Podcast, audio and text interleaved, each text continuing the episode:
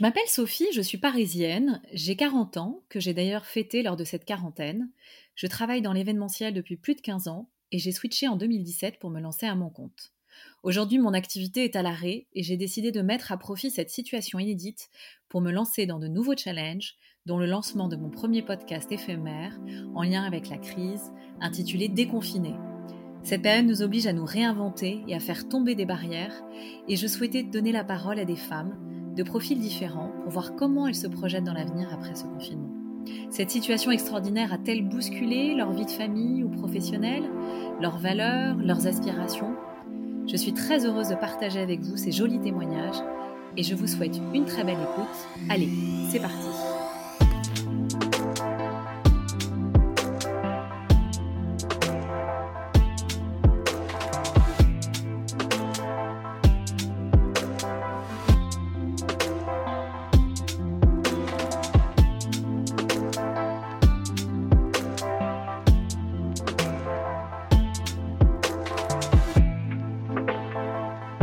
Je suis très émue de recevoir Elodie pour ce neuvième épisode de Déconfiné.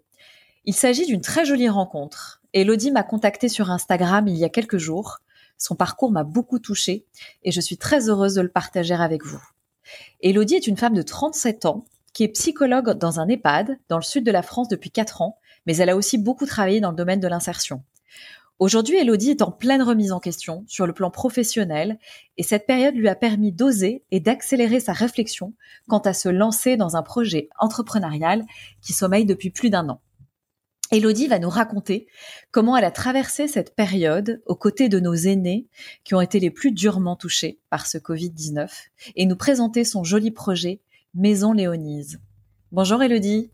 Bonjour Sophie. Bon, je suis hyper contente de t'avoir. Euh, encore une fois, c'est vrai que cette rencontre euh, est absolument géniale et je suis, je, te remercie vivement d'avoir accepté mon invitation. Mais merci, euh, merci à toi vraiment parce que c'est un, c'est une, c'est un très beau cadeau en tout cas. Voilà, cette rencontre est très jolie aussi. Oh, ça me touche beaucoup. Est-ce que tu peux, dans un premier temps, nous mhm. parler de la femme que tu es?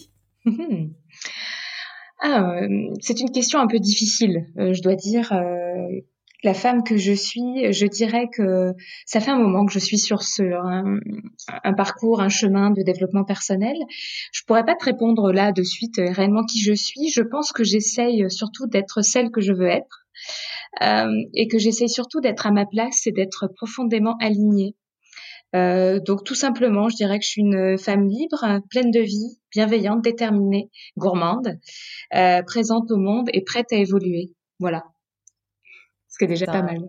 C'est déjà très très bien. Merci pour ce joli, euh, ce joli portrait. On va parler de ton métier. Mhm. Tu es psychologue en EHPAD et tu as donc été très exposée pendant cette, pendant cette période. Mhm. Peux-tu nous parler de ton métier, en quoi il consiste? Et comment tu as vécu ces derniers mois? Écoute, euh, avant le confinement, j'ai l'impression qu'il y a vraiment une, une, période, donc avant, après, avant, pendant, après, en tout cas en ce qui concerne ma profession. Avant le confinement, euh, moi, donc en étant psychologue en EHPAD, j'accompagne euh, la vie jusqu'au dernier souffle en fait. Voilà tout simplement puisqu'on on, en a conscience que l'EHPAD euh, est considéré comme la dernière demeure des personnes qui arrivent ici. Euh, et donc je suis là en fait. Je, je me dis souvent facilitatrice de liens dire que je crée du lien entre les familles, entre les résidents, euh, entre nous, entre le personnel soignant aussi et les résidents. Je suis là donc pour euh, pour les résidents notamment pour mhm. euh, les, les, écouter, les soutenir, les accompagner. Je suis là également pour expliquer euh, aux familles parfois certaines pathologies. Je suis là pour euh, créer du lien, vraiment. C'est comme ça que je le vois euh, et c'est comme ça que j'essaye de, de, de, le faire en tout cas chaque jour. Tu suis combien de résidents euh, Alors, en fait, je, ouais, je suis sur deux structures dans la semaine. Donc, j'ai 80 résidents par structure. D'accord. J'en ai 160 en tout dans la tête qui cheminent. C'est beaucoup. C'est beaucoup et je, et je, ce qui est important pour moi, c'est de connaître bah, leur nom, bien entendu, mais tu sais, dans, la, dans cette création de liens, euh, vraiment de proximité avec les résidents, c'est de connaître aussi parfois le prénom des enfants, le prénom des petits enfants, reconnaître et ça c'est très important. Ça c'est vraiment ça fait partie de notre travail. Donc j'avoue être psychologue en EHPAD, c'est avoir aussi pas mal de mémoire, enfin une bonne mémoire. c'est important pour pouvoir euh, garder le lien avec tes résidents et pouvoir euh, parler de leur famille qui sont pas tout le temps là. Mm-hmm. Euh, pour avoir, j'imagine, avoir des sujets à raconter. Quel est le lien qu'on a quand on est psychologue? Est-ce qu'il faut garder quand même un peu la, la distance? Mm-hmm. Comment ça comment ça se passe? Voilà, il y avait forcément une distance puisqu'on était en, en période de Covid, mais quelle est Il y a des limites à ne pas franchir? Comment ça se passe?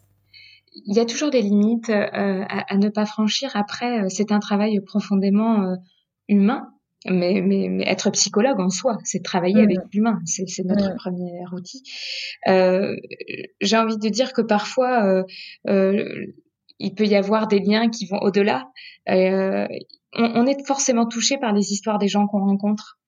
il y a des décès qui nous touchent plus que d'autres il y a des histoires qui nous rappellent des histoires personnelles et des histoires familiales plus que d'autres.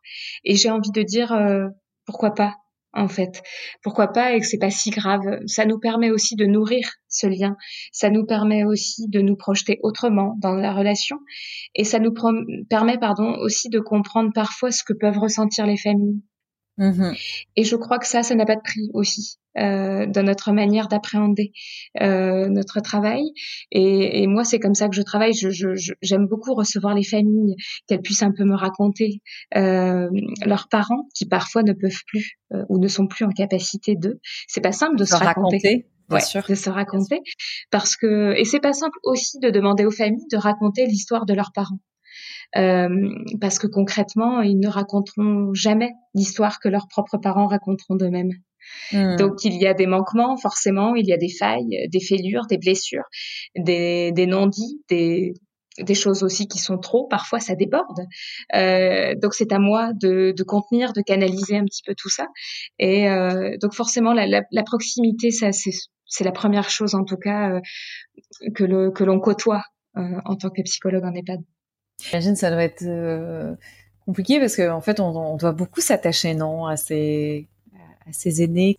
Bien, complètement. Après, euh, je pense quand même que ça fait partie de notre travail aussi de, de réussir à mettre cette distance euh, qui est nécessaire tout de même. C'est ce que je te dis, la proximité, elle, elle, elle, est là. Elle, on ne peut pas la lier. Maintenant, cette distance, on est parfois obligé de la mettre. Je veux dire, quand je rentre chez moi le soir, je rentre chez moi le soir. Enfin, je veux dire. Euh, c'est ce que j'allais euh, te demander. Comment tu arrives à, ouais, c'est ça, à faire cette coupure en fait, parce que c'est pas un métier. Euh, voilà, un métier j'ai fait mon, mon, fichier Excel, je suis commercial, j'ai fait mon chiffre, je pars. Non, là, il y a un, un, côté humain qui est hyper fort. Complètement. Alors, c'est ce que je disais, quand je rentre chez moi, je rentre chez moi. Après, il y a certaines personnes euh, qui me toucheront forcément plus que d'autres. Euh, des histoires familiales, euh, des décès aussi, euh, qui ont pu vraiment me toucher, m'affecter. Euh, et quand on rentre le soir, forcément, euh, il peut y avoir encore un peu de, de, de, de, tristesse ou de morosité. Maintenant, l'idée de la distance, c'est le fait de reprendre vite notre, le cours de notre vie à nous. C'est là un peu la différence, puisqu'on n'est pas envahi par, par l'autre, par le décès de l'autre. On ne vit pas le processus de deuil que les familles peuvent vivre. Euh, et, et c'est là que, que c'est important de voir que cette distance, elle, elle, elle est présente. Euh, Il peut y avoir des personnels soignants qui ne le vivent pas, hein, par exemple, qui sont complètement euh, euh dedans et, et qui, euh, qui prennent justement toutes les histoires à fond, qui sont sur les épaules et, et, le soir quand ils rentrent chez eux sont complètement anéantis par un décès. Ouais, c'est ça. Ouais. Il faut savoir aussi. Tu parfois, crois que c'est une question de peut-être d'expérience aussi, peut-être? Avec les années, peut-être qu'on ouais, ou une question de personnalité aussi. Ouais, euh. peut-être peut-être de personnalité aussi. Hein. L'homme est fait d'expérience, donc forcément on apprend en, en, vieillissant, en grandissant. Moi je dis toujours en grandissant, on vieillit pas, on grandit. Et, euh, et je, je, pense qu'en effet, euh, on prend peut-être des choses, des choses différemment. Euh, mais quand on est plus jeune, moi je le vois parce que j'ai certaines équipes qui sont qui sont plus jeunes, hein, qui ont la vingtaine, et qui eux peuvent justement se prendre des choses de plein fouet parce que faut imaginer que certaines certaines personnes que certains personnels soignants peuvent vivre pour la première fois euh, des décès. Oui. Quand tu as 20 ans, euh, je veux dire, si tu n'as pas encore perdu, euh, malheureusement, enfin, heureusement, tes grands-parents, euh, je veux dire, tu peux vivre là ton premier décès. Bien sûr. et donc, euh, et c'est ça qui peut déborder justement. Et c'est là qu'il est important de dire attention, ce n'est pas ta grand-mère. Ça pourrait être ta grand-mère, mais ça ne l'est pas. Mmh, mmh, mmh. Mais je pense en effet que l'expérience, ta personnalité aussi, fait pour beaucoup. Bien sûr. Euh, c'est comme tout, il faut un équilibre. La, nuance, c'est la plus belle chose au monde, c'est de pouvoir être toujours dans cet entre-deux. Euh, et, et, je crois qu'il en faut, en tout cas, pour être personnel soignant aujourd'hui. Parler de, de décès. Malheureusement, on, est, on, a traversé, on traverse une période super difficile parce qu'on ne faut pas parler au passé, c'est encore d'actualité.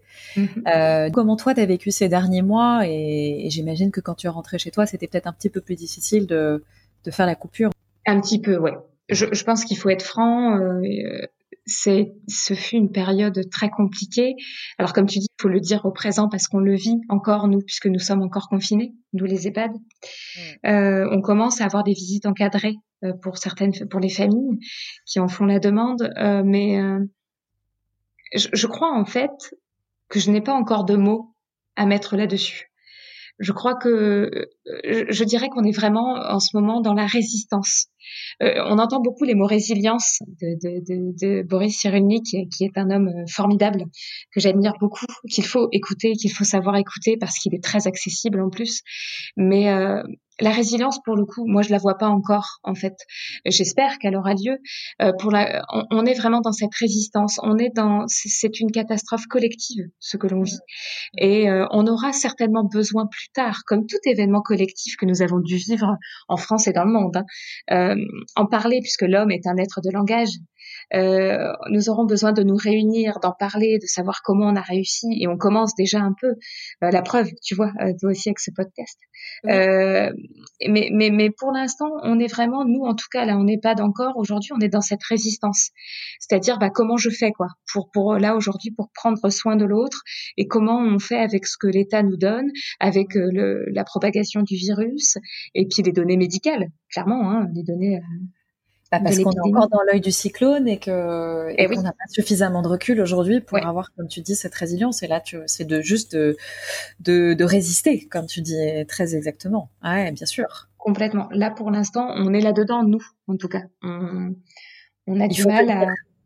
Il faut tenir. Il faut, mm. eh bien, complètement. Et je crois que c'est ça. Et, et, euh, et, je crois que c'est ce qui a été le plus difficile. Et moi, euh, en, en, tant que psychologue, parfois cette sensation aussi de prendre beaucoup de choses sur les épaules, euh, où on nous demande d'aller voir un tel, un tel, euh, d'éponger un petit peu euh, les, les, failles des uns et des autres. Mmh. Et, et, et, grand Dieu qu'il y en a eu justement pendant cette période, cette crise, cette catastrophe, que dis-je, parce que j'ose espérer que après une crise, souvent les choses redeviennent comme avant. Après une catastrophe, je me dis que non, parce que justement la catastrophe anéantit, effondre beaucoup de choses, et peut-être qu'après on pourra recréer des choses différentes. Mais en tout cas, euh... positive, pas que de. Oui, c'est ça, c'est que on peut apprendre et, de cette complètement. Ah, mais moi, par contre, je suis très, je reste très optimiste sur l'avenir. Oui, oui, bien sûr. Sur l'avenir, il le faut. Mm. Et, et, je crois que sur le il faut tenir, et c'est intéressant parce que tu vois, souvent j'ai des résidents qui en ont marre, forcément, qui en ont marre de ce qu'ils vivent. Et moi, en fait, je les tiens comme ça en leur disant, allez, on y croit, parce que j'y crois, en fait, profondément, et que euh, et qu'il faut aussi contenir leurs angoisses, nos angoisses aussi, à nous. Euh, et de se dire qu'en tenant avec des dates, moi c'est comme ça que je fais. Je me dis bon bah voilà mi-mai. Après arriver mi-mai, je me dis allez vivement début juin. Et début juin, je vais me dire vivement mi-juin. C'est comme ça que j'avance petit à petit. Quand tu leur dis ça aux résidents, est-ce que du coup ça les, euh, tu sens que ça les booste, ça a un effet euh, positif? J'ai envie de te dire oui et non. J'espère. Après, il faut pas se leurrer. Euh, leurs inquiétudes sont normales en regard de ce qui se passe à l'extérieur. J'ai même envie de dire qu'il ne faut pas avoir peur d'avoir peur. Oui, oui. Après tout. bien sûr. Je veux dire, on dit quand même quelque chose d'exceptionnel. Euh, ne soyons pas plus humain que, enfin voilà, on n'est pas surhumain, c'est ça que je veux dire. N'ayons pas peur des mots. et N'ayons pas peur des mots. Et moi, je crois que je n'ai jamais eu peur des mots. C'est ce que je leur disais souvent. Euh, mm. il, faut savoir euh, leur dire franchement la vérité aussi. Euh, ils sont en capacité de l'entendre. Il faut pas oublier que ce sont souvent des personnes qui ont vécu la guerre aussi, euh, qui ont donc ça, il y a une reviviscence de, de, de, de cette conscience collective euh, qui est très importante. Ils nous en parlent beaucoup, mais ils nous disent souvent. J'ai une dame souvent qui, qui, qui me dit, me dit mais elle me dit, mais Elodie, mais la guerre 39-45, on savait contre qui on se battait. voilà, euh, les Allemands, les nazis, enfin voilà, on savait. Là, aujourd'hui, un ennemi invisible. C'est ça. La guerre est invisible. Et, pour eux, je crois que ça, c'est encore plus euh, peut-être inquiétant. Et puis, déroutant. Ouais. Mm. voilà, c'est déroutant. Et ça l'est aussi pour nous. Tu imagines comment prendre soin de l'autre quand toi-même, ta propre altérité est mise en danger? Comment ces, ces résidents ont-ils vécu du coup cet enfermement euh, et est-ce que ça a modifié leur rapport euh, à la mort? Moi, je dirais que le questionnement euh, vis-à-vis de la mort, c'est un questionnement qu'on a sans cesse hein, en EHPAD. Il n'a pas cessé d'exister. il était même là avant le confinement. C'est juste aujourd'hui, j'ai l'impression que les personnes, en fait, se rendent compte que, bah, en effet, on est mortel. La mort est moins tabou on en parle. Mm. Euh, mais eux, la mort, ils la questionnent, ils la questionnent toujours. Euh, elle, est bien présente dans les plaintes, dans la peur. Euh, l'enfermement, on, vit en huis clos depuis depuis quoi? Depuis deux mois et demi, peut-être ouais, 16 mars. Ouais, tout à fait. Quasi. ouais. Voilà, on, le vit, on le vit comme ça. Il y a en fait, il y a un rapport qui est assez intéressant entre le dedans et le dehors. Euh, tu sais, parce qu'il y a une continuité toujours, on vit comme ça, euh, toi, moi, tout le monde, euh, entre le dedans et le dehors, cette intériorité entre ce que je dis à l'extérieur et ce que je reçois de l'autre. Vraiment cette tendance à être entre nous, un entre-soi. C'est très compliqué aussi. ils nous voient sortir, donc forcément l'enfermement, ils l'ont vécu comme ça, eux en huis clos, et ils nous voient sortir. C'est quand même pas simple. Ils voient plus leur famille en plus, donc forcément ça a été compliqué. je dirais que certaines personnes sont plus anxieuses que d'autres euh, et que certaines qui ont des troubles cognitifs ou mnésiques euh, ne semblent pas avoir saisi l'ensemble de la situation. Voilà, il faut quand même être franc aussi. En EHPAD, on a des personnes qui ont des pathologies euh, euh dites de démence et euh, ces personnes. Et Alzheimer, j'imagine aussi. Oui, bien sûr. J'ai assez peur protégée. J'ai Alzheimer, personnes euh, Parkinson, euh, Parkinsonien. Enfin, je veux dire, voilà, on a quand même euh, des personnes qui n'ont pas forcément toujours saisi l'ensemble de la situation. Que finalement, c'est nous euh, qui étions, qui étions aussi parfois, qui pouvions aussi projeter nos propres angoisses sur eux. Ouais, on avait plus peur pour eux que eux n'avaient peur de la situation. Mais complètement. Et souvent eux-mêmes, quand, quand, quand tu peux en discuter avec des personnes qui ont plus, qui ont moins de troubles cognitifs, vont te dire qu'ils n'ont pas peur pour eux. Euh, moi, j'avais une personne qui, qui l'autre fois me dit, euh, quand je lui demandais comment il le vivait, qui me dit, mais, euh, mais moi j'ai 90 ans, moi ma vie elle est derrière moi, c'est pour vous que j'ai peur. Et c'était pas et, et, en effet c'était très touchant. Ça tu vois par contre quand tu me parlais de comment être touché, là tu peux être touché par la solitude de l'autre. Et je me suis dit bah en effet il a pas tort parce que parce que l'équipe avec laquelle je travaillais, qui a une vingtaine d'années, en effet, sa vie, elle est devant, elle n'est pas derrière. Et, euh, et j'ai trouvé ça touchant. Donc, ils ont plus peur parfois pour leurs proches qu'ils ne voient pas en plus ah euh, qu'autre chose. Après, euh, comme je dis, voilà, vis-à-vis de la mort en tout cas, c'était, elle était déjà ressentie, elle était déjà évoquée. Euh, après, le confinement, forcément, peut exacerber certaines peurs hein, et certaines angoisses. C'est même le cas. Euh, maintenant, euh, tes établissements ont été beaucoup touchés par pas forcément. Non, pas, forcément. Vous n'avez pas eu de décès ou... Non, il y, y, a beaucoup de suspicions. C'est comme tout. Voilà, c'est on, on, vit en fait, et c'est pour ça quand tu disais il faut tenir, il faut tenir bon, il faut tenir droit, il faut tenir face à la suspicion, face à la peur de, à la peur de l'inconnu. Il faut euh, avoir, euh, en fait, on vit vraiment chaque jour. J'ai fait sa peine, mais c'est exactement ça. Euh, l'impermanence totale, le rapport à la mort est complètement revu. Et même s'il est déjà questionné en EHPAD, parce qu'on le fait constamment, c'est vraiment, là, c'est ce que je disais, c'est vraiment notre propre questionnement, nous, face à notre finitude, notre propre finitude qui est questionnée, en fait.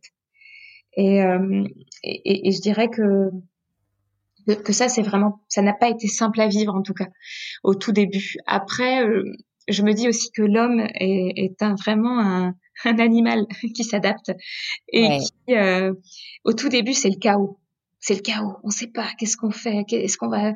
On, on, était en réunion des fois et, et je me rappelle d'un personnel soignant qui m'a regardé les larmes aux yeux et qui me dit mais, mais on va tous mourir, c'est ça? Enfin qu'est-ce qui se passe? Ouais. Et en effet, là, qu'est-ce que tu veux lui répondre, mis à part dire oui, nous allons mourir. Je ne nous souhaite pas de mourir aujourd'hui, ni demain, bien entendu, mais un jour nous allons mourir. Et ça, ça te renvoie vraiment à ta propre finitude. Et, et, et forcément, c'est, euh, il faut il faut écouter, il faut aussi être être tolérant, il faut mmh. contenir, il faut faire avec nos propres peurs, comprendre celles des autres et surtout nous apprendre à tolérer la peur de l'autre. Ça c'est important. Comment est-ce que je tolère la peur de l'autre qui n'est jamais la même que la mienne? Euh, parce faut l'accueillir, faut l'accepter. Faut, faut l'accepter. Et ça, ça c'est pas simple. Et on le voit aujourd'hui où euh, tu vois, il y a des gens euh, quand tu sors sans masque, c'est bah, vous n'avez pas de masque. Euh, pourquoi vous n'avez pas de masque? Et voilà, la première, hein, parce que justement, ça renvoie moi à, à, à cette peur-là. Il y, y a, des gens en effet qui n'ont pas compris réellement ce qui se passait, qui vont sortir sans masque parce qu'ils se croient peut-être plus forts. Mais c'est aussi peut-être cette tellement ils ont peur de la mort qu'ils veulent justement la l'affronter comme ça. Euh, mais en tout cas, il faut vraiment, euh, ça, ça renvoie vraiment aussi euh, à cette notion, je dirais, pas de courage, mais euh, cette crise, cette catastrophe, elle, elle, a permis en tout cas de, de mettre, euh, euh d'enlever les masques parfois, mmh. de mettre à bas certains masques. Bien sûr et là, on voit vraiment les, les personnes en face de nous euh, et, et, vraiment leur, leurs angoisses les, les, plus archaïques possibles. Je crois que le confinement a vraiment amené à ça. Hein. Je veux dire, il faut quand même pas. Euh, ah, les barrières sont, sont, tombées. Euh, ouais. Tu m'avais confié, Elodie, avoir été un peu à bout de souffle mmh. suite à toute cette période.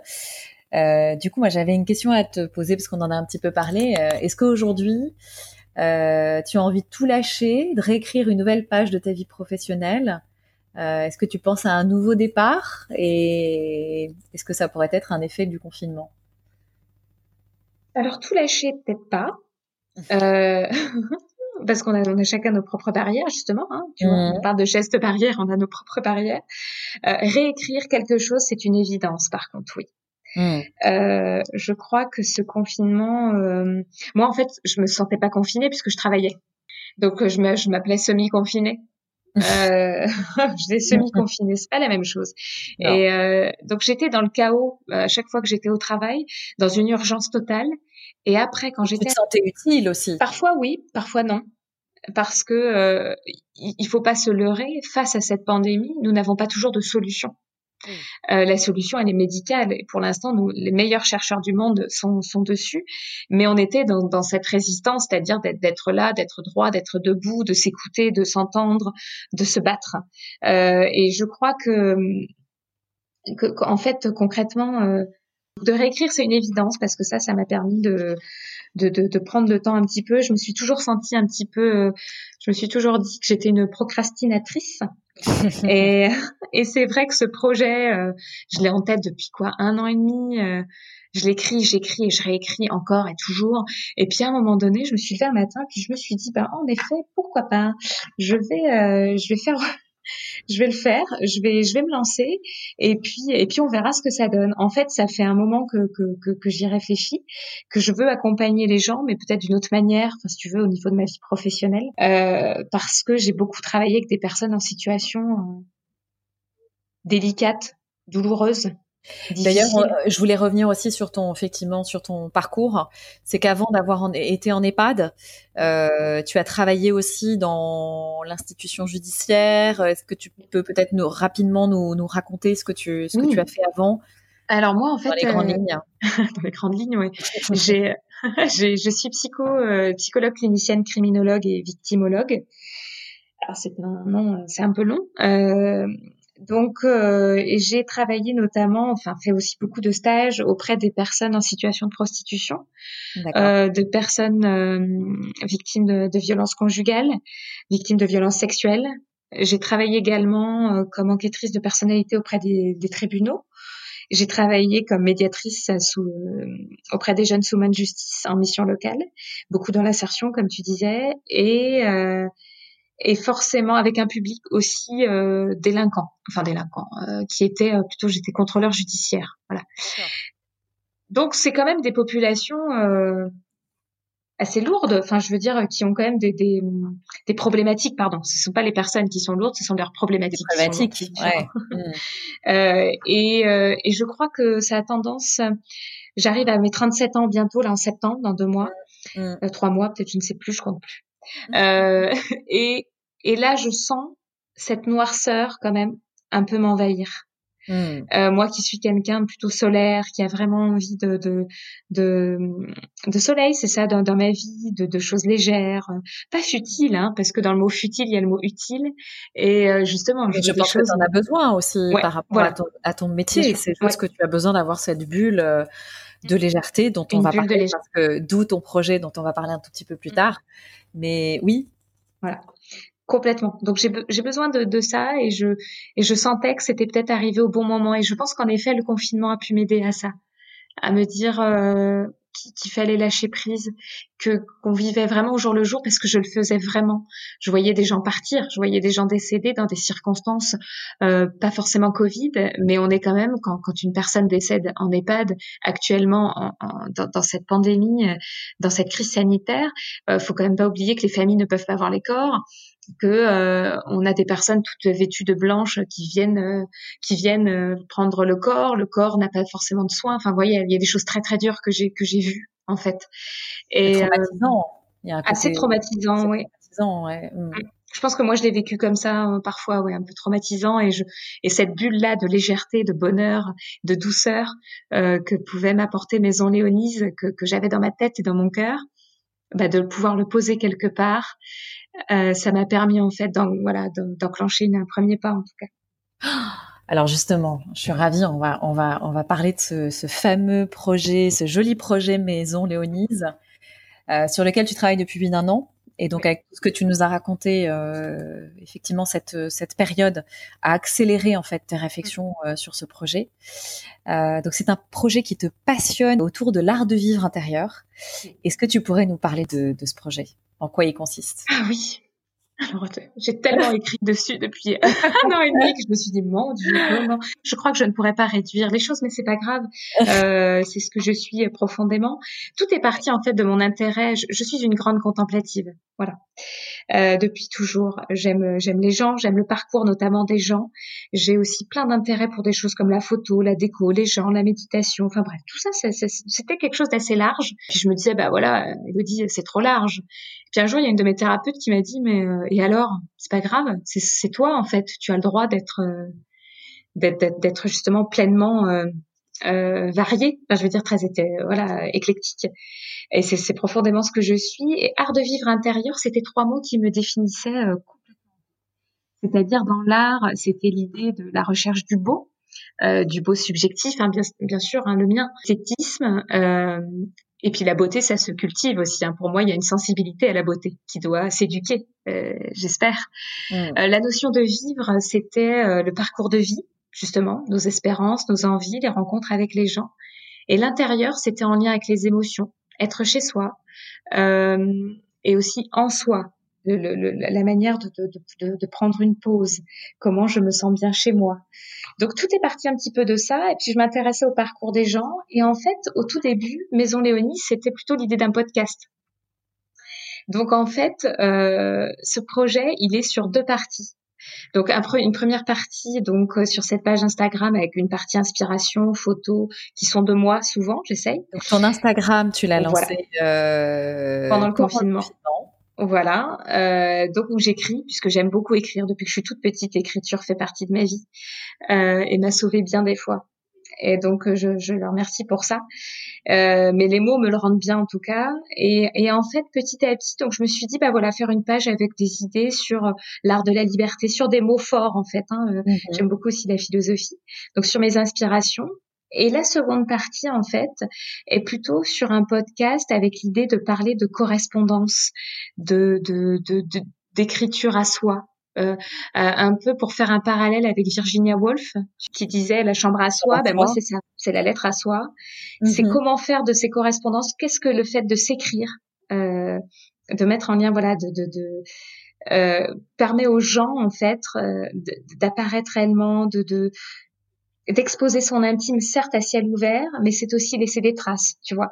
C'est euh, choisir quelle mémoire on veut rédiger pour soi, pour ne pas oublier à l'instant T. Qu'est-ce qu'on veut dire là, aujourd'hui? Mm. C'est s'affirmer soi. Et comment ce podcast s'articulerait?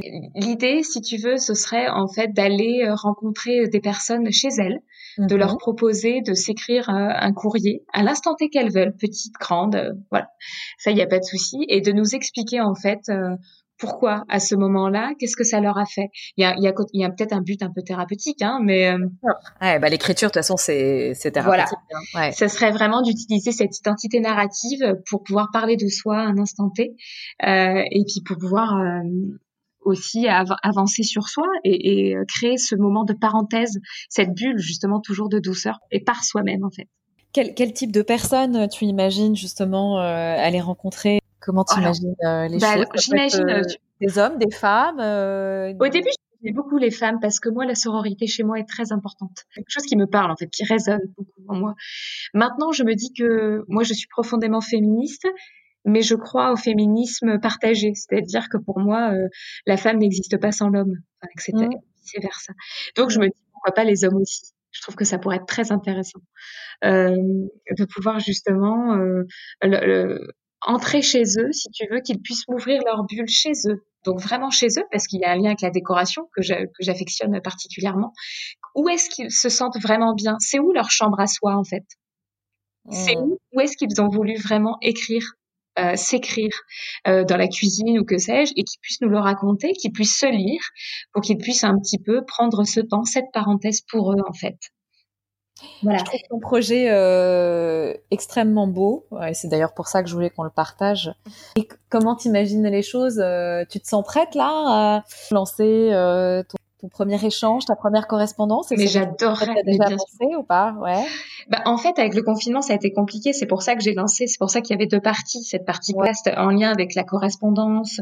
Euh, en fait, le, le, fait de prendre le temps pour soi, de s'écrire. Tu sais, il y a une phrase de Michel Perrault euh, où, où elle dit que les lettres dessinent les contours flous d'existence en devenir. Et ça, c'était quelque chose pour moi qui est très important, qui a vraiment un, qui me parle en tout cas par rapport à ça. Parle énormément, ouais. Voilà. Et mm. l'idée euh, donc après, c'était donc cet euh, cet endroit sur cette page Instagram d'inspiration, d'écriture, qui était plus facile à mettre en place pendant le confinement, forcément. Bien, bah, bien sûr. Euh, et ouais, donc euh, j'avoue qu'il faut que je réfléchisse à comment je peux lancer ce fameux podcast. mais j'ai très envie en fait, vraiment de d'aller de, découvrir les gens. C'est quelque chose voilà, qu'ils puissent m'ouvrir la porte de chez eux et qui est vraiment cet art de vivre intérieur euh, en soi, chez soi. C'est vraiment pour moi l'art de vivre, c'est vraiment composé avec ce qu'on nous a ce qu'on nous a donné, avec ce qui fait sens, ce qui fait que nous sommes ce que nous sommes. c'est créer un monde à notre image, c'est rempli d'objets, certes, d'accessoires, de supports. C'est aussi repenser parfois les relations humaines et sociales. C'est inventer de nouveaux outils c'est euh, contempler l'évidence, c'est euh, faire de nos existences un peu de poésie, y mettre en tout mhm. poésie. Euh, et en fait, j'aimerais beaucoup que les gens me racontent leur manière de penser leur art de vivre intérieur par le biais aussi de, de, de, de cette écriture, de cette identité narrative. Enfin, tu vois, de, de ouais. Alors justement, donc tu nous parles d'art de vivre. Mhm tout un programme. Euh, donc, tu es sensible aussi à la décoration. Oui. Euh, Est-ce que tu peux nous parler de ton intérieur à toi? À mhm. quoi il ressemble? Donc, c'est quoi, toi, ton art de vivre? Alors moi je dirais que alors mon intérieur, ma décoration d'intérieur, elle est assez simple parce que euh, pour tout dire et être franche, je suis en location. Mhm. Donc pour l'instant, je peux pas tellement y mettre euh, tout ce que je veux, mais alors j'avoue que dans ma tête, tout est prêt. J'ai des, je rêve de belles pièces de déco, je rêve de suspension. Quel est le style que tu aimes euh, Si tu as des, quelques exemples de, de références design ou quoi que ce soit est Ouais, j'aime beaucoup par exemple la suspension brasse. Euh, ouais. J'aime beaucoup les, les, les, papiers peints d'Isidore Leroy. D'ailleurs, j'ai acheté. J'aime beaucoup euh, HK Living, mais j'aime beaucoup, beaucoup aussi de plus en plus tout ce qui est au lien avec la céramique trouve ça passionnant de pouvoir réussir à faire quelque chose de ses mains. J'avoue que je pense que je n'y arriverai pas moi-même, mais euh, mais je crois que je n'ai pas envie de le faire. Mais je, je, comme je te disais, je suis une grande contemplative. Donc l'idée de regarder, quelqu'un faire, ah ouais, c'est beau. C'est déjà beaucoup. Donc chez moi, j'ai regarder Ghost, hein oui, c'est ça, mais complètement. Je crois que tout vient de là. Avec euh, euh T'as un peu ta, ton intérieur rêvé idéal que tu as déjà pensé mm-hmm. euh, dans un futur. Euh, tu as déjà tout, tout assemblé et il y aurait plus qu'à. Il y aurait plus qu'à et en même temps, je me laisse aller avec l'idée que me connaissant, je peux très bien demain tomber sur une autre suspension qui va me faire rêver, euh, un peu comme le George Thor aussi, je sais pas si tu vois, qui est, qui des suspensions que je trouve formidables, qui sont très très belles. Voilà, j'aime la volupté, j'aime la rondeur, j'aime euh, j'aime la simplicité forcément, mais j'aime aussi euh, euh la nature, le lien. J'aime aussi me sentir bien chez moi et que les autres se sentent bien chez moi. Ouais. Euh, voilà, de se dire qu'on peut tous être bien euh, les uns chez les autres. Et euh, même si j'ai un petit chez moi, mais de en faire un cocon en tout cas, là où je peux me poser et écrire quelques mots. Euh, et voilà, ça c'est très important. C'est important de s'en sentir bien chez soi, absolument. complètement. Et je voulais te poser la question mm-hmm. par rapport à ton projet. Euh, quelles ont été les peurs en fait qui t'ont bloqué pour te lancer jusqu'à maintenant? Les peurs. Je dirais que les peurs, il y en a toujours plein, hein, mais euh, je dirais que j'ai la peur de l'inconnu. Euh, après, Victor Hugo dit toujours, enfin disait, que le bonheur est souvent caché dans l'inconnu. Donc, euh, chaque jour, j'essaye de le croire profondément aussi. De l'appliquer. Ouais. Et de l'appliquer. Euh, peur de l'inconnu, peur de peur de se lancer, et puis peur d'en faire quelque chose. Qu'est-ce que j'en fais de de, de ce mm. podcast? Moi, j'aimerais beaucoup, en fait, à terme, écrire pour des magazines, faire du journalisme radio, du journalisme euh, écrit. C'est, mais n'étant pas du métier, c'est très compliqué. Euh... pourquoi pas? En fait, oui, pourquoi pas? En fait, c'est pourquoi comme tu parlais d'audace, euh, tu as eu l'audace de lancer euh, Maison Léonis pendant. En fait, c'est qu'une histoire d'audace et de pousser les portes. Et mais c'est chouette que tu dises ça parce que le mot audace fait partie de ma vie depuis quelques mois. Euh, l'audace, c'est réfléchir en amont et après se lancer. Et en tout cas, je me lance. Je regarde pas en bas je me dis qu'il faut et en fait j'ose mais totalement j'envoie des messages je, je, je réagis je je, je... ouais, c'est ça le mot, se lancer, c'est exactement ça. Je, je, suis une grande rêveuse aussi, hein. Mais, mais je crois que c'est une chance aussi. Euh, et, et, et j'espère en effet que, que même n'étant pas du métier, on m'ouvrira au moins une porte.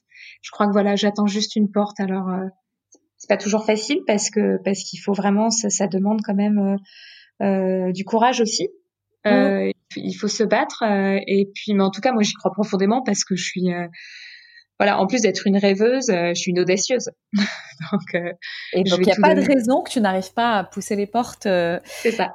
des, tu, des rédactions, mais tu parlais, tu parlais de magazines par exemple, de peut-être un peu de journalisme. Dans, dans quel secteur du coup? Est-ce que plutôt dans de la euh, psychologie, dans la, la, déco, enfin qu'est-ce qui Ouais, plutôt plutôt dans des sujets variés. Euh, moi, j'aime beaucoup aller à la découverte des gens, forcément, donc faire des portraits de personnes, de mhm. créatrices, du créateur, de, mhm. de, de, pouvoir parler aussi de bien-être, bien entendu, de pouvoir euh, aborder des thèmes qui me sont chers à mon cœur, euh, comme euh, bah justement ça, l'identité narrative, l'art, la beauté. Il y a des magazines auxquels tu penses qui ouais qui, qui traitent de ce genre de sujets dans lequel tu aimerais bien écrire un papier, par exemple? Bah, Il y avait euh, Homme Magazine officiel, il y, avait, euh, y avait même aussi Paulette. Alors, voilà, parce que je, trouvais que c'était chouette. Euh, voilà, euh, j'ai j'ai aussi sur Marseille, il y a Touma, que je trouve formidable, je trouve, comme support papier, je trouve ça très intéressant. Voilà, donc j'envoie, hein, j'envoie des messages, j'essaye en tout cas. Euh, infrarouge, il peut y avoir voilà une, toute une sorte comme ça de, de, magazines qui existent. Il y a aussi, euh, je sais que le Do Nothing Club Paris, je leur ai envoyé, peut-être que je pourrais écrire pour elles euh, des, des, petits, des petits articles, mais j'aimerais bien en vivre en fait. J'aimerais mmh. beaucoup en vivre. Mmh. Et un jour, pourquoi pas euh, que cette maison Léonise devienne un endroit où on pourrait euh, euh trouver plein d'accessoires, d'objets en lien avec l'art de vivre intérieur, de beaux papiers, parce que la papeterie c'est quelque chose chez moi qui est très euh, très important euh, parce que j'aime beaucoup toucher le papier. J'écris encore tout à la main, hein, pour te dire. Ah ouais, bah moi j'adore. T'as plein de petits carnets aussi? Là c'est là voilà, là j'ai le bureau là pour te parler, j'ai des papiers partout, j'ai tout écrit à la main. Je n'utilise jamais l'ordinateur pour ça, c'est une catastrophe. Euh, mais c'est pas grave parce que c'est ce qui fait euh, aussi ce que je suis. Mais ben j'aime beaucoup avoir un beau crayon et, euh, et avoir. J'ai plein de carnets pour plein de choses, pour les recettes, pour les mots que j'apprends parce que j'apprends un mot par jour. Ah, euh, pour les citations, pour ce que je note, enfin voilà tout ça. Et ton logo Maison Léonise, c'est toi qui as écrit Maison Léonise? Non. Oui, j'ai ah créé Maison Léonise, euh, le, ah. nom. En fait, par contre, le logo, non, je l'ai trouvé sur Canva, tout simplement. Je, je me suis débrouillée toute seule. Euh, mais j'avoue, plus tard, j'aimerais le faire. Canva aussi pour mon pour mon logo. C'est c'est ah. c'est un outil magique. Canva. Il est magique. Je je trouve voilà. C'est grâce à une de mes amies euh, qui est plus jeune et qui est formidable aussi parce qu'elle m'aide beaucoup. Euh, grâce à elle, ça a pu vraiment. Euh, elle m'a dit voilà télécharge tel truc ou tel truc et grâce à elle, j'en suis un peu là quand même, faut le dire. bah, il faut il faut de toute façon bien se faire entourer hein, quand on lance des projets. Alors Elodie, on va passer parce que ça c'est la la tradition chez Déconfiné. On a un petit mhm. questionnaire.